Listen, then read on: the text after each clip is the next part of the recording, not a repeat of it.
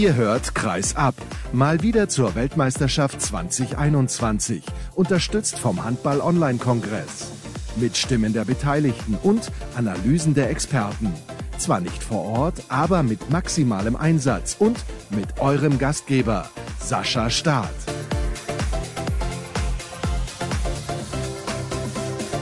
Da sind wir wieder auf Sendung. Die nächste von der Handball-Weltmeisterschaft. Leider ja nicht aus Ägypten, aus Solingen, aus meinem kleinen Studio, aber ihr seht es ja im Hintergrund. Es sieht ein bisschen nach Handball aus. Ich habe den Kollegen Nils Bastek von der DPA gefragt, ob er mir ein Maskottchen mitbringen kann von der Weltmeisterschaft. Und mal gucken, ob er dieser Aufgabe gerecht wird. Und ich habe mir hier natürlich noch ein paar Notizen gemacht. Und ihr wisst ja, ich habe es angekündigt, es gibt auch einen prominenten Gast heute. Den gibt's jeden Tag, aber ich freue mich besonders, dass er mit dabei ist. Stefan Kretschmer. Hallo Kretsche, ich grüße dich. Wie geht's dir? Grüß dich, Sascha. Mir geht's ganz gut soweit. Bist ein bisschen frustriert nach der Niederlage. Gestern war ja schon, wie Philipp Weber es auch gesagt hat, ein bisschen beschissen.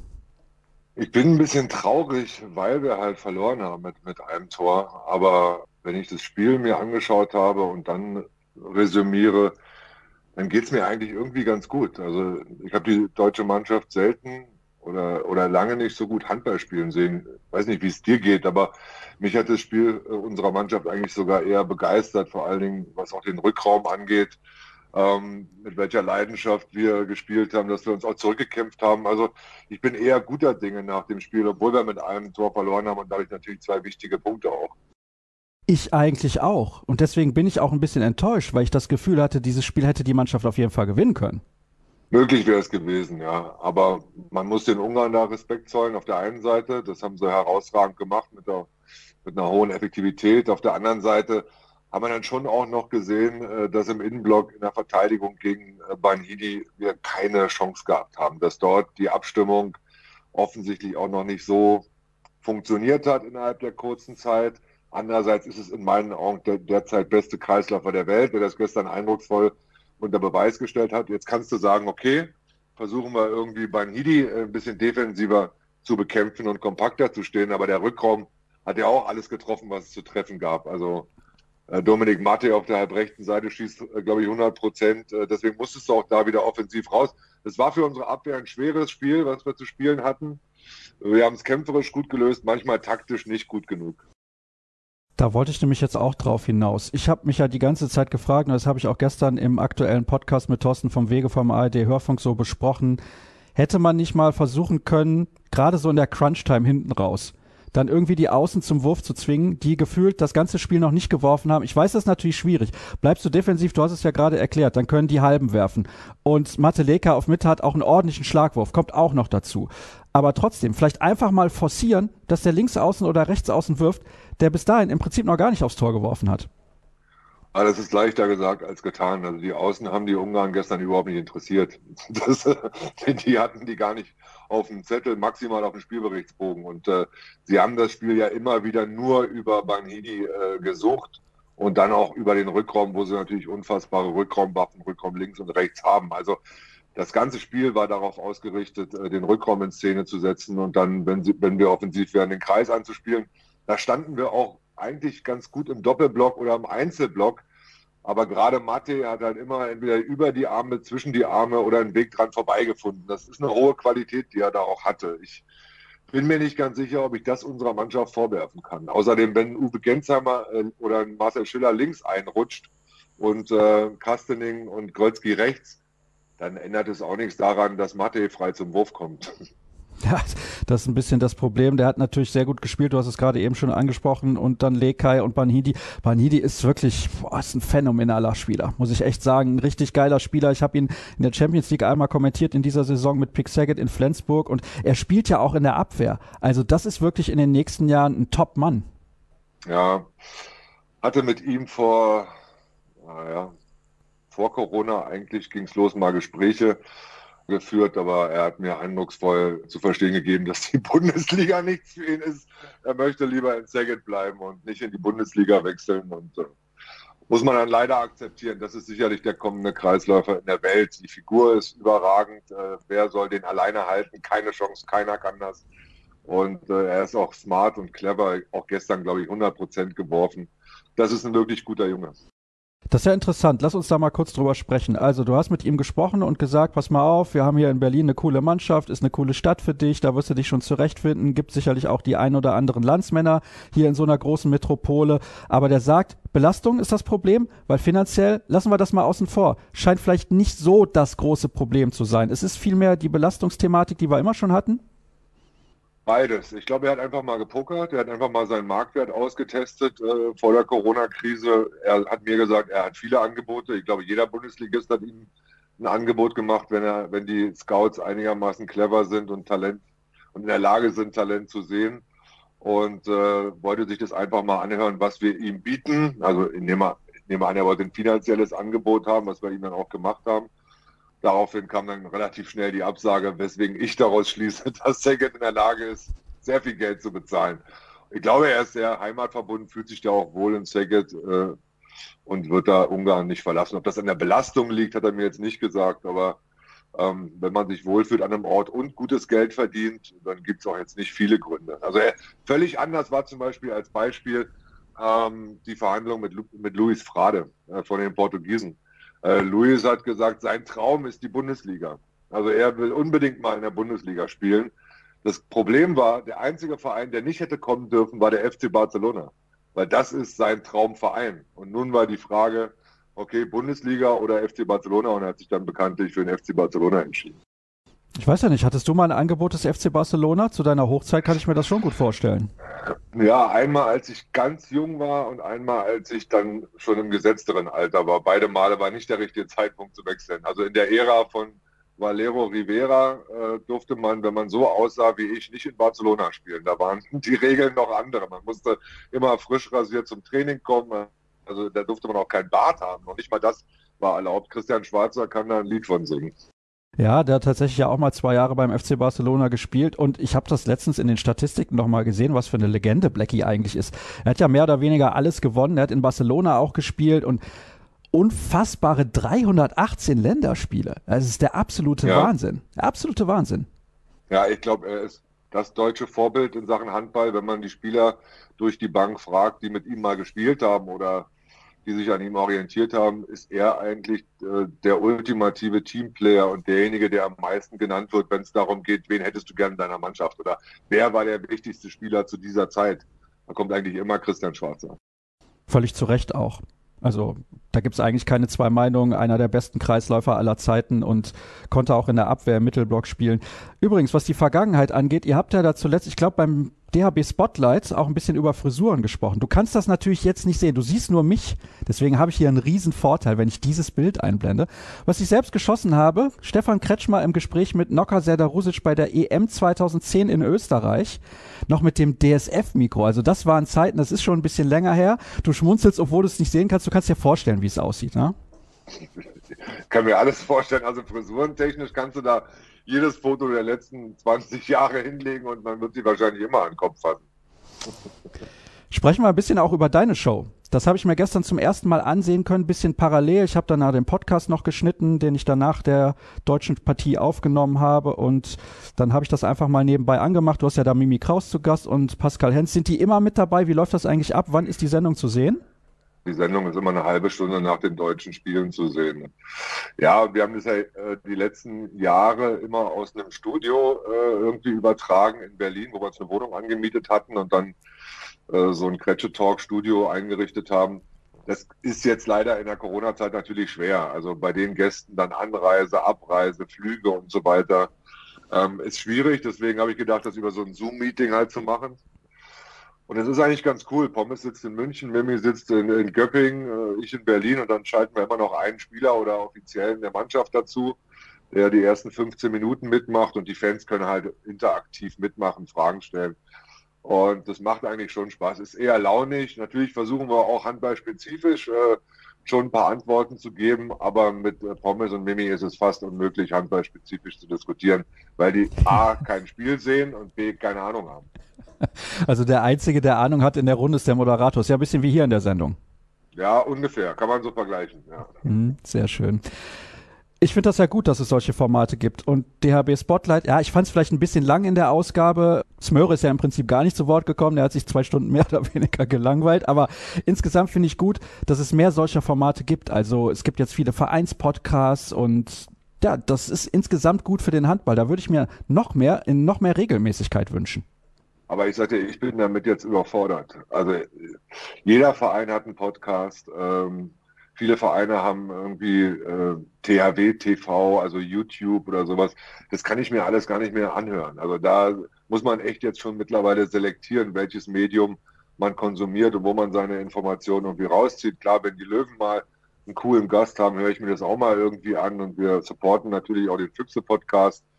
Ähm, da bist du natürlich Pionier mit, mit, mit deinem Podcast, in dem sich jetzt natürlich auch viele ein Beispiel nehmen, beziehungsweise auf den Zug auch aufspringen wollen. Ja, es ist cool in dieser Zeit sowas zu machen. Spotlight ist auch ein Versuch, wie die Leute abseits der öffentlich-rechtlichen Berichterstattung noch zu informieren.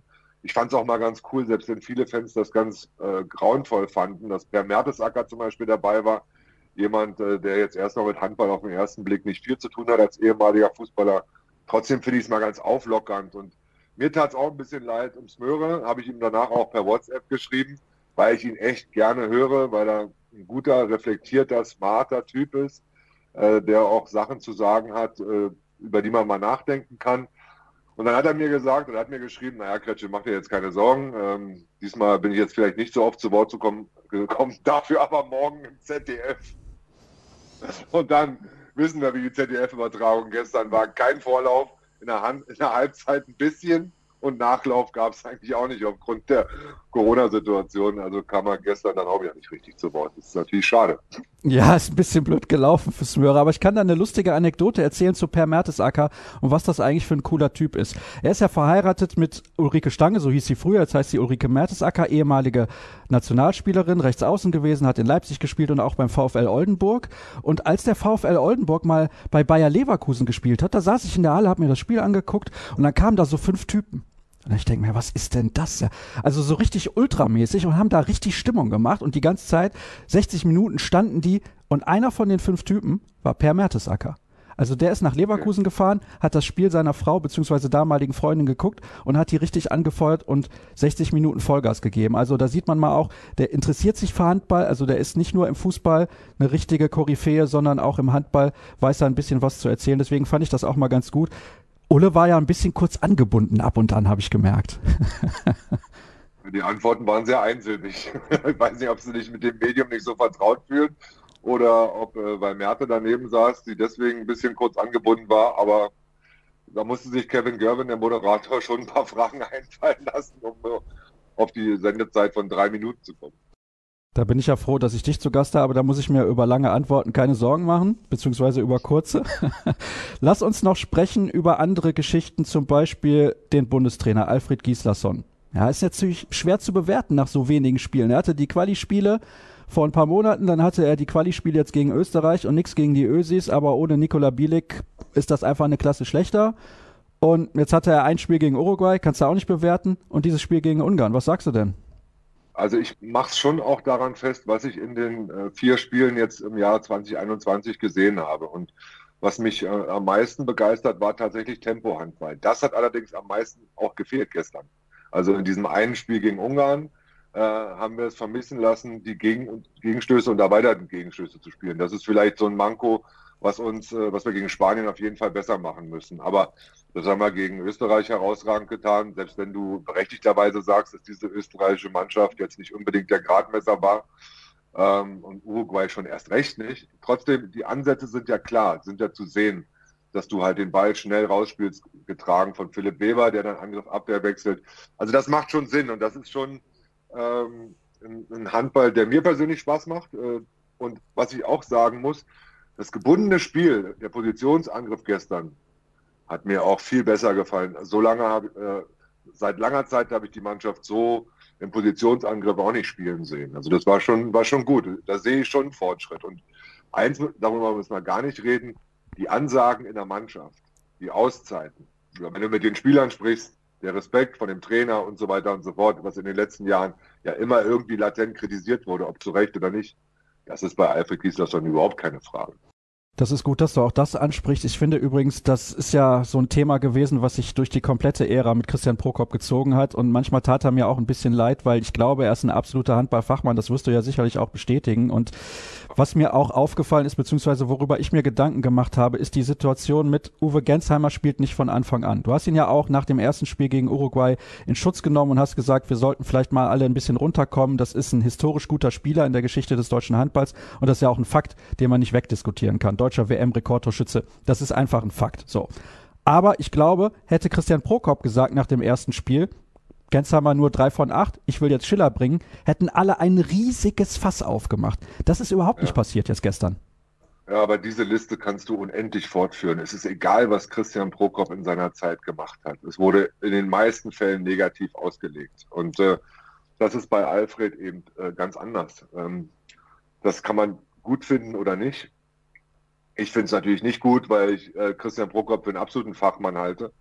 Äh, Im handballerischen Bereich hat niemand so viel verrückten Intellekt wie, wie Christian. Ähm, aber das Bild der Öffentlichkeit und die Meinung der Öffentlichkeit, äh, der tausend oder Millionen von Bundestrainer, wie es ja jetzt gerade wieder bei den Einschaltquoten der Fall ist, da draußen auf dem Sofa, ist in dieser heutigen Zeit offensichtlich immens wichtig. Also man kann daran nicht vorbeigehen und man kann es nicht ignorieren. Und wenn der Widerstand gegen einen Menschen, ob der begründet ist oder nicht, immer größer wird, dann wird man, und das weißt du auch aus deiner Arbeit als äh, im Fußball noch viel besser, dann wird man zu Reaktionen gezwungen, ob man die möchte oder nicht. Man hat nicht die Kraft, immer wieder gegen, gegen diese Widerstände anzugehen und gegen diese Windmühlen zu kämpfen. Und wenn du so jemanden wie Alfred präsentierst, dann gibt's das nicht. Dann ist das mit der Reputation erstmal erledigt und ad acta gelegt und du musst keine unnötigen äh, Diskussionen führen, die du gar nicht führen möchtest und dich da aufreiben. Das Einzige, das hast du gestern, glaube ich, auch in deiner Sendung angesprochen, was ich im kleinen Ansatz kritisieren möchte gestern in dem Spiel. Du hast gesagt, Alfred hat eine erste Sieben und wenn er die hat, dann lässt er die spielen. Ja, so. Ja. Vielleicht ein paar Minuten eher Paul Drucks mit seiner Geschwindigkeit. Ich meine, du kennst ihn ja sehr gut von den Füchsen. Im Nachhinein können wir das super analysieren. Das wird wahrscheinlich auch Alfred so super analysieren. Ich glaube, man kann nie wissen, dass Druck so durchstartet in der Phase und dass er, dass die ersten Würfe gleich sitzen und er sich in so einen Selbstvertrauenrausch auch spielt. Das Gefühl erwartet man von einem Trainer, aber du kannst es eben nicht wissen. Äh, wer weiß, wie Juri Knorr gestern gespielt hätte? Wer weiß, wie Marian Michalzik eventuell gestern gespielt hätte? Wir werden es nicht erfahren, weil das Thema ist, äh, ist passé. Ja? Ähm, Spekulationen dazu anzutreten oder, oder, oder einzugehen, ist jetzt im Nachhinein schon auch Quatsch. Aber ähm, die Frage ist natürlich äh, äh, berechtigt, die, die du gerade gesagt hast und die wir gestern diskutiert haben. Alfred ist jemand, der tatsächlich seine erste Sieben hat. Das war in Magdeburg so, das war auch immer in Kiel so. Und selbst wenn die auch teilweise auf dem Zahnfleisch gelaufen sind, haben die immer gespielt. Und jetzt gibt es zwei Theorien. Andi Schmid sagt zum Beispiel, du wirst nur deutscher Meister mit einer sicheren ersten Sieben, wo die sieben Leute wissen, dass sie immer spielen, dass sie immer anfangen, vor allem in den wichtigen Spielen. Und denen das maximale Selbstvertrauen gibt. Denn auf die musst du dich verlassen. Und der Rest sind Ergänzungsspieler. Ich habe bei den Füchsen zum Beispiel ein bisschen eine andere Philosophie. Also ich finde, dass gerade in der jetzigen Saison, in der Corona-Krise, ein großer Kader, wo du viel wechseln musst, also eher das spanische System, wichtiger ist. Das ist meine Philosophie. Ähm, aber die kann natürlich äh, jeder so sehen, wie er will. Und äh, der Erfolg wird demjenigen dann nachher recht. Sprechen wir noch kurz, also gerne auch ausführlicher über das, was noch ansteht. Aber zunächst blende ich nochmal eine Grafik ein von unserem Kooperationspartner, dem Hams Magazin. Wir werden übrigens auch unterstützt vom Handball Online Kongress. Auch die kann Kretsche wieder nicht sehen, aber ich lese sie gerne mal vor. Deutschland, hast du Lust, als Gruppenerster in die Hauptrunde einzuziehen? Deutschland, Ungarn. Nun ja, also, das ist das Niveau hier in dieser Sendung. Wenigstens kann der Gast lachen. Mal gucken, ob die Hörer sich auch darüber ein bisschen amüsieren konnten. Und ja, Spanien, dieses Spiel jetzt morgen. Machen wir uns nichts vor, Kretsche, muss gewonnen werden. Da gibt es keine zwei Meinungen. Unentschieden ist wahrscheinlich auch zu wenig. Ja, hat Uwe Gensheimer heute auch in der Pressekonferenz, glaube ich, so formuliert, dass das, wenn man es selber in der Hand haben möchte, natürlich absolut notwendig ist zu gewinnen. Und ähm, es ist wieder mal ein vorgezogenes Endspiel. Wir haben ja über Ungarn gesagt, oder Andi Wolf hat über Ungarn gesagt, es ist das wichtigste Spiel der WM. Jetzt ist Spanien das wichtigste Spiel der WM. Und sind wir ehrlich, gewinnen wir gegen Spanien, wird das Spiel darauf das wichtigste Spiel der WM sein. Also es gibt natürlich jetzt in der Konstellation, wo wir mit zwei Punkten in die Hauptrunde gehen, überhaupt keine unwichtigen Spiele mehr. Und wenn man die Gegner sich anguckt, mit Spanien, Brasilien, Polen, dann gibt es auch keine leichten Gegner mehr. Jetzt haben ja die Brasilianer eine richtige Klatsche kassiert gegen Polen. Sie haben aber auch gegen Spanien sechs Tore Rückstand aufgeholt. Dann haben die Polen nur ganz knapp gegen die Spanier verloren. Ich kann das alles überhaupt nicht einordnen, bin ich ganz ehrlich. Ja, Spanien ist schon aufgrund der Routine und der Eingespieltheit die vermeintlich stärkste Mannschaft, keine Frage. Ähm, Brasilien hat mich gestern enorm aufgeregt. Also Brasilien hat gestern, ich weiß nicht, über 20 Minuten in der zweiten Halbzeit 7 gegen 6 gespielt und äh, 10 15 Bälle ins, ins leere Tor bekommen und hat dadurch natürlich diesen Kantersieg der Polen möglich gemacht. Äh, keine Ahnung, dieser Trainer ist mir ein bisschen suspekt, aber auch das sind natürlich Thema Vorurteile, wieder nur äh, Vorurteile, so wie er auf mich wirkt, wie ich ihn sehe. Die haben Talent, die Brasilianer. Gestern haben sie das weggeworfen gegen Polen. Und die Polen sind so ein bisschen die Überraschungsmannschaft äh, für mich äh, bei dieser Weltmeisterschaft, neben, neben den Russen. Ähm, das ist aber auch bei den Polen möglich, weil sie eine überragende Torhüterleistung im ganzen Turnier bisher haben. Das hatte ich gar nicht so auf dem Zettel. Ähm, gestern ist der polnische Torwart auch wieder zum Player of the Match, glaube ich, gewählt worden. Das ist die Grundlage für Sieg oder Niederlage, weißt du selber. Eine gute Torhüterleistung. Also müssen wir alles darauf setzen, dass Andy Wolf jetzt gegen Spanien ins Spiel kommt. Also das Torhüter-Duell müssen wir als allererstes gewinnen gegen die Spanier, damit wir eine Chance haben wollen. Und dann müssen wir sie müde laufen. Also das ist natürlich, glaube ich, der älteste Rückraum, den es momentan bei der Weltmeisterschaft gibt. Äh, natürlich auch der cleverste. Das ist halt äh, der Nachteil an der Geschichte, dass Entre Rios und Caneas, glaube ich, alles im Handball schon gesehen haben auf dem Spielfeld, was man sehen konnte. Und leider sehen sie das auch heute noch und sind in der Lage dazu. Sie haben nicht mehr den überragenden Kreisläufer, den sie in den Jahrzehnten davor äh, mit Agina Galda hatten. Deswegen die Position fehlt ihnen in der Qualität meiner Meinung nach ein bisschen aber die musst du natürlich totlaufen. Also Gegenstöße, Gegenstöße und Tempo. Du hast es gesagt, sie haben nicht mehr den Kreisläufer der vergangenen Jahre. Sie hatten davor Urios, das war ein absolutes Monster. Agina Galde, ein absolutes Monster. Der spielt ja auch eigentlich noch. Der kann nur verletzungsbedingt nicht an der Weltmeisterschaft teilnehmen. Und da gab es eine interessante Grafik. The Last Dance, auch bei den Spaniern, aber die wollen ja unbedingt noch Olympia spielen. Also hat jetzt nichts mit den Chicago Bulls von damals zu tun, aber da waren die Bulls-Trikots zu sehen und dann die Köpfe der Spanier draufgeschnitten da, ich weiß nicht. Also ich habe den Eindruck, die Spanier spielen das, was sie müssen. Jetzt gucken wir mal, wie das gegen ja. Deutschland ist, ob sie da nochmal in der Lage sind, eine Tempoverschärfung mitzugehen, weil die deutsche Mannschaft, das hast du gerade gesagt, die wird über Tempo gehen müssen in dem Spiel. Ob sie das dann mitgehen können oder ob es dann vielleicht eine spanische Mannschaft ist, wie früher immer die Franzosen, die gesagt haben, ja, wenn Olympia im gleichen Jahr ist, dann ist der Fokus ganz klar bei Olympia. Wenn wir bei der WM oder EM was reißen, ist okay, muss aber nicht sein, ne? so ungefähr. Ja, aber Achtung, du hast ja den Kollegen Rasmus Beusen bei Twitter hofiert und der macht ja auch wirklich einen guten Job da in dieser Social Media Welt bei Twitter. Und der hat eine Statistik heute, glaube ich, veröffentlicht, die war nicht uninteressant, nämlich dass Spanien im Jahr 2021 und im Jahr 2020 noch gar kein Spiel verloren hat. Also sie sind, glaube ich, seit über 20 Spielen ungeschlagen. Und das, das, das kommt ja auch nicht von ungefähr. Also die Spanier sind natürlich schon in ihrer Art und Weise des Handballspiels, in ihrer Routine das Maß aller Dinge, ähm, zumindest was handballerische Cleverness angeht. Ich finde aber nicht, dass wir unterlegen sind von vornherein. Also äh, ich finde schon, dass wir gegen diese spanische Mannschaft, die bei dieser WM bisher auch keine Bäume ausgerissen hat, sondern, wenn man es böse formuliert, immer nur das Nötigste getan hat, um zu gewinnen. Das haben sie allerdings, besonders unentschieden gegen Brasilien, dass wir da eine Chance haben. Dann gucke ich mal, ob ich das jetzt so schnell hinbekommen habe. Die Grafik wird jetzt eingeblendet, dieser Tweet von Rasmus Beusen. Also, wenn die Spanier gegen Deutschland und Uruguay nicht verlieren, dann haben sie kein offizielles Match in den letzten zwei Jahren verloren. 23. Januar 2019, da gab es eine Niederlage gegen Deutschland. Danach wurde Ägypten geschlagen. Das müsste dann Lettland sein, Deutschland, Niederlande, Tschechien, Österreich, Weißrussland, Kroatien, Slowenien, nochmal Kroatien, das war der EM-Titel letztes Jahr, Brasilien, Polen, das müsste, was ist das denn für ein Land? Tunesien, genau, bei dieser Weltmeisterschaft und dann jetzt noch die Spiele gegen Deutschland und Uruguay. Das zeigt also, wie verdammt stark diese Mannschaft ist und ja, man weiß es nicht. Also das ist sowieso ein Turnier. Russland hätte ich auch nicht so stark eingeschätzt, muss ich ehrlich sagen, in der Gruppe. Ja, schwierig. Aber ehrlich, Sascha, also Russland gewinnt nur deswegen gegen Slowenien, weil Kireev an dem Tag überragend hält. Also man kann Handball schwierig machen und man kann Handball leicht machen, auch in der Analyse. Und Kireev nagelt an dem Tag das Tor zu. Klar haben sie Talent und man sieht auch äh, schon auch die Hand, Handschrift von Petkovic. Also sie spielen auch ein höheres Tempo. Sie haben mit Kosorotov einen überragenden Spieler, mit Kiseljev haben sie einen guten Halbrechten. Äh, Chitnikov auf der Mitte macht einen guten Job. Aber in dem Spiel hat Kireev das Tor zugenagelt und deswegen hat es Slowenien auch keine Chance in dem Spiel.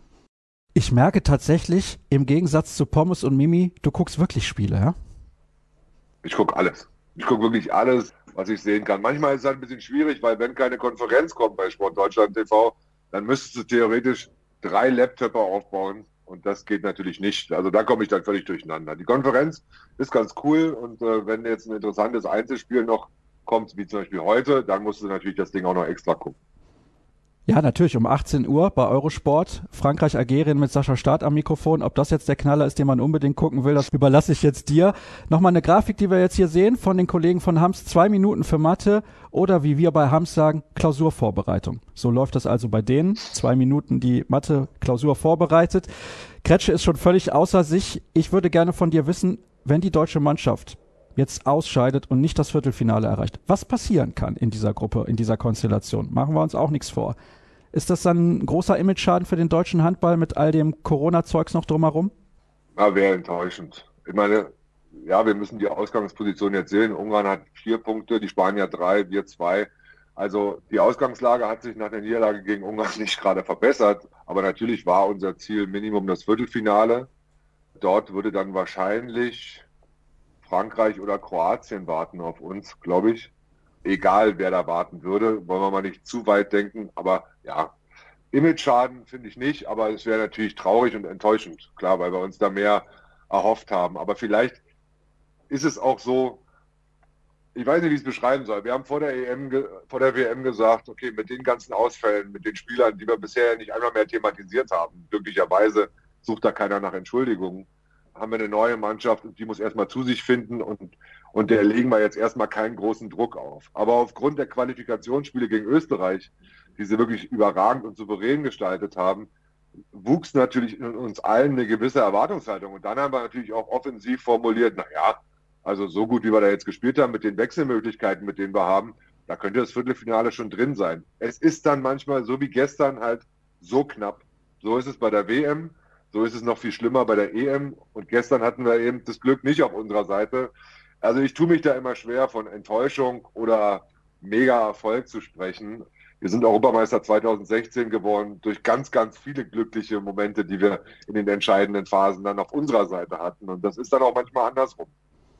Ja, da kann ich mich noch sehr gut dran erinnern. Da gab es in der Gruppenphase zum Beispiel das Spiel gegen Schweden. Das war das zweite Spiel. Da lag man zur Pause zurück und dann wurde umgestellt auf diese offensive Deckung mit Pekler, der dann auch immer auf die Seite so verschob gegen Johann Jakobsen, der in der ersten Halbzeit alles getroffen hatte. Und dann auf einmal hat das überhaupt nicht mehr funktioniert. Und so kann das dann gehen. Dieses Spiel wurde gewonnen. Deutschland ist weitergekommen und dann hatten die Dänen, glaube ich, keinen Tag Pause.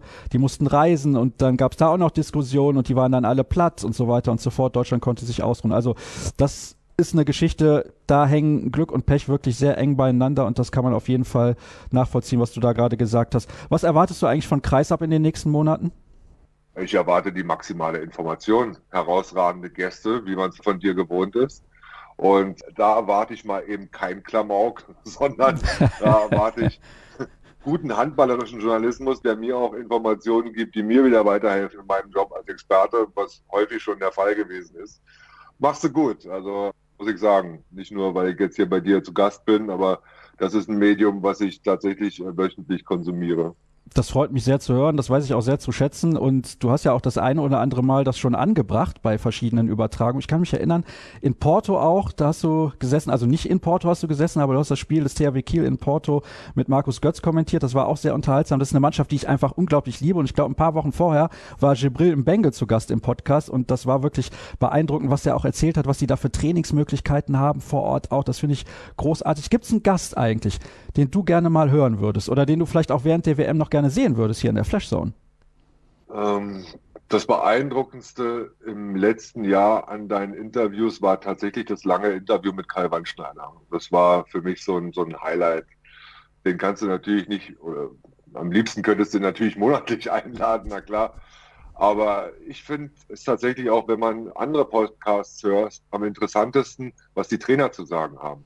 Also so ein Frank Carstens oder so ein Benny Matschke oder, oder, oder. Also das sind alles Leute, die haben unfassbar viel Handballsachverstand und das höre ich einfach gerne, was die sich für Gedanken machen. Also wie die in so ein Spiel reingehen, wie die ihre Mannschaft vorbereiten, wie die Gegner analysieren. Auch ein André Haber zum Beispiel in Leipzig, ein Jaron Siebert. Das sind mittlerweile Gedankengänge, da brauche ich eine Weile, um das zu verstehen, was die überhaupt von mir wollen. Also wenn die, wenn die ihre Gedankengänge erklären. Und das finde ich spannend. Das äh, finde ich wirklich gut. Mike Machulla. Also das sind alles äh, interessante Gäste. Ja.